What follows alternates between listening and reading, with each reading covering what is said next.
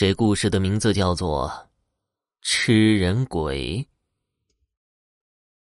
栖霞有个名叫田楚言的生意人，长得身高马大，胆子也很大，弓马娴熟，见多识广，常年在外面做生意。有一天，他出门办事，回来的路上归心似箭，疾走如飞。此时已至薄暮之时，他是又累又饿，想找个地方休息一下。过了一会儿。看到路边有个客栈，顿时精神一振，打马扬鞭便前往。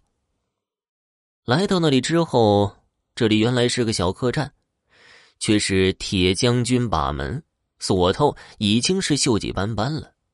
看这样子呀，已经很久没有人了。他心里边很是纳闷这是南北大道啊，多年以前。这条路有很多的客商来来往往的，客栈里总是客满为患的。这几年没来，这大路上也没人了，客栈还锁着门，这是咋回事儿啊？他感觉自己就像穿越了一样，恍若梦境。正在纳闷呢，前面走了一个樵夫，急急的过去，道出了疑问。那个樵夫上下打量了他一番，叹气说道。哎，看阁下的打扮，不是本地人吧？田楚言点了点头。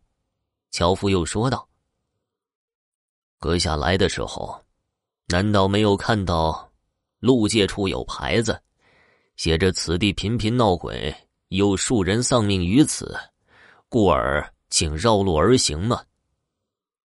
田楚言听完一愣，不屑一顾的笑了。哈，此地山清水秀，也没有坟地，这鬼从何来呀？要是真的有鬼，我倒是想看看鬼长什么样了。既然如此，我冒昧的问一句：您既然也知道闹鬼，为何要到此处打柴呀？那樵夫听罢，一愣，继而叹气说道：“啊。”我是个樵夫，家境贫寒，上有老下有小的，每天都要出来打柴，要挑到集市去卖。再说，这是白天呢，那鬼再厉害，白天也不敢出来的。田楚言听罢，觉得他很不容易，就掏出一些碎银子给他，让他暂时不要出来打柴了，自己想要在此客栈住下，想看看到底是什么鬼。那樵夫听了，大惊失色。哎呀，这可使不得呀，使不得呀！据说那是个女鬼，道行很高啊。客栈里有几个客商都被他给吃了，官府也出动了，搜寻了一个多月，也才找到一些碎骨。还有客栈不远处都是血迹斑斑的，特别的吓人呢。阁下还是赶紧离开，随我去家里安歇吧。可是田楚言听完。摇了摇头。这女鬼害死好几个人，我要为死者讨回公道。执意要在客栈住下，把他给撵走了。那樵夫为他捏了一把汗，可是又无可奈何呀，只好摇了摇头，叹息着离开了，心里默默的祈祷他千万不要有事儿啊。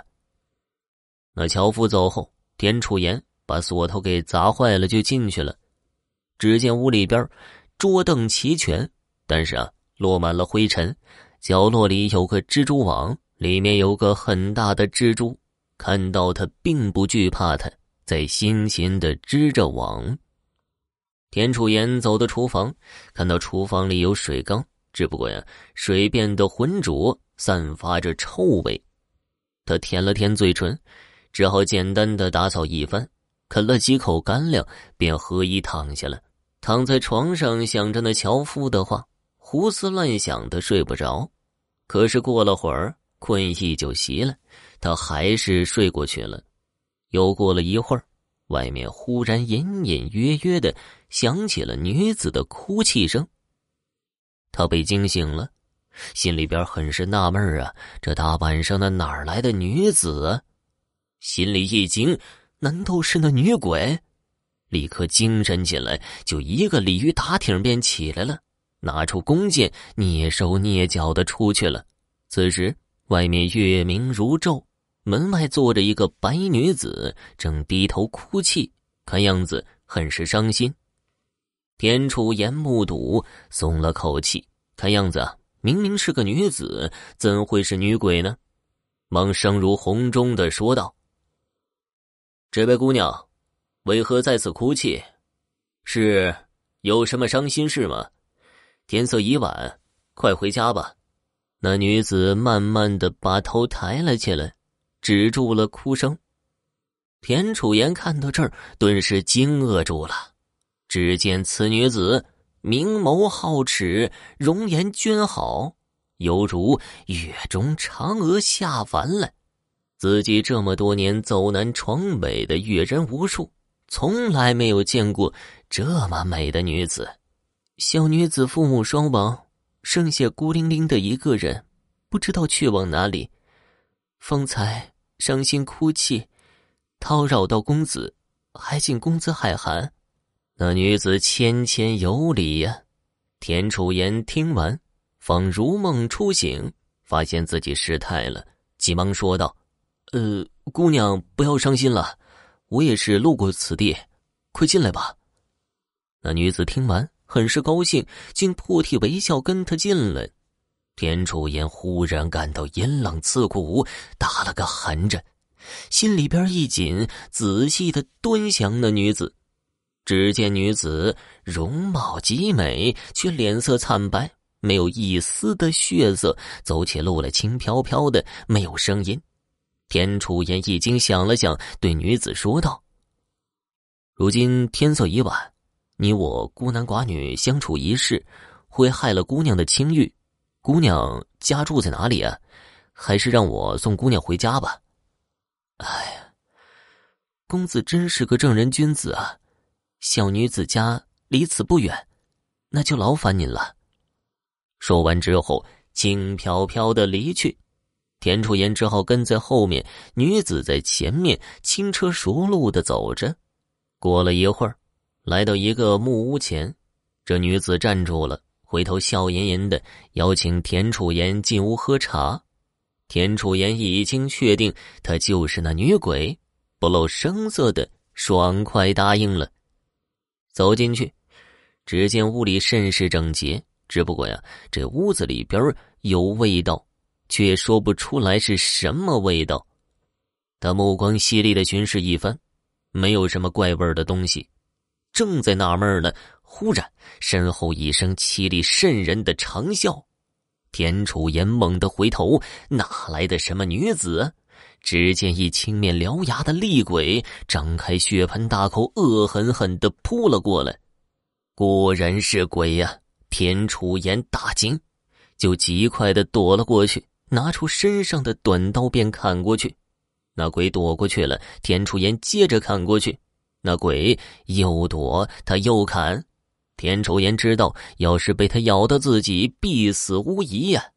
想起怀中的护身符乃是一神像，便拿出来抛向了那女鬼。那女鬼看到这儿，大惊失色，慌忙的跑了出去。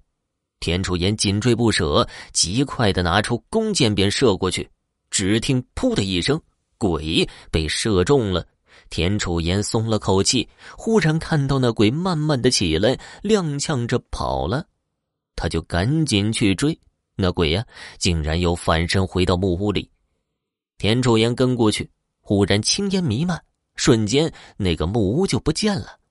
面前出现一个义庄，田楚言小心翼翼的进去，打开火石，里边啊有个棺材。这棺材盖是没有的，他气喘吁吁的过去一看，大惊失色。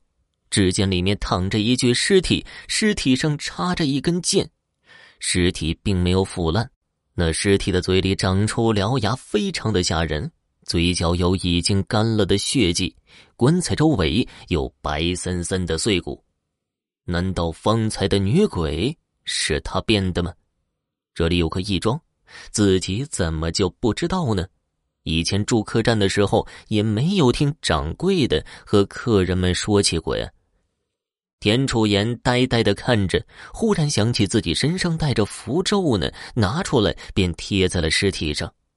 想了想，就离开了此地，按照那个樵夫所说，找到了他们的村庄。来到村子里边，只见村庄很小，稀稀拉拉的住着几十户人家。他看到一个村民向他打听张二的家。来到村口一户人家门前，开始叩门。随着应声，开门的果然是樵夫张二。张二看到他是又惊又喜，热情的把他迎进去，让妻子端茶倒水做饭。听完经过，他大惊失色，告诉他离客栈很远的地方确实有个义庄，不过年头已经很久了，早就没有人守护了，已经是废弃的。村里老人都说呀，他们年轻的时候就有这个义庄了，因为那是阴地，白天阴森森的，无人前去，时间长了便变成了一个荒芜之地，因此里面什么样谁都不知道。如今听他所说，那几个客商定是被这女鬼给吃了。田楚言听完，若有所思的看着门外。吃完饭，和张二去了本地的衙门报官。官府派人找了一个道士，一行人浩浩荡荡的去了那里。来到那儿，那道士看到棺材里的尸体，一惊，后退了几步，脸色十分难看，缓缓的说道：“这尸体已有百年之久，死者生前应也是个客商，客死他乡，因为他尸身寄存在此，不能回到家乡安葬，心里边有怨气。”这年头多了，就变成了一个画皮鬼，去客栈引诱那些客商。如若客人贪色，定是性命不保。好在田楚言没有贪恋女色，及时止损。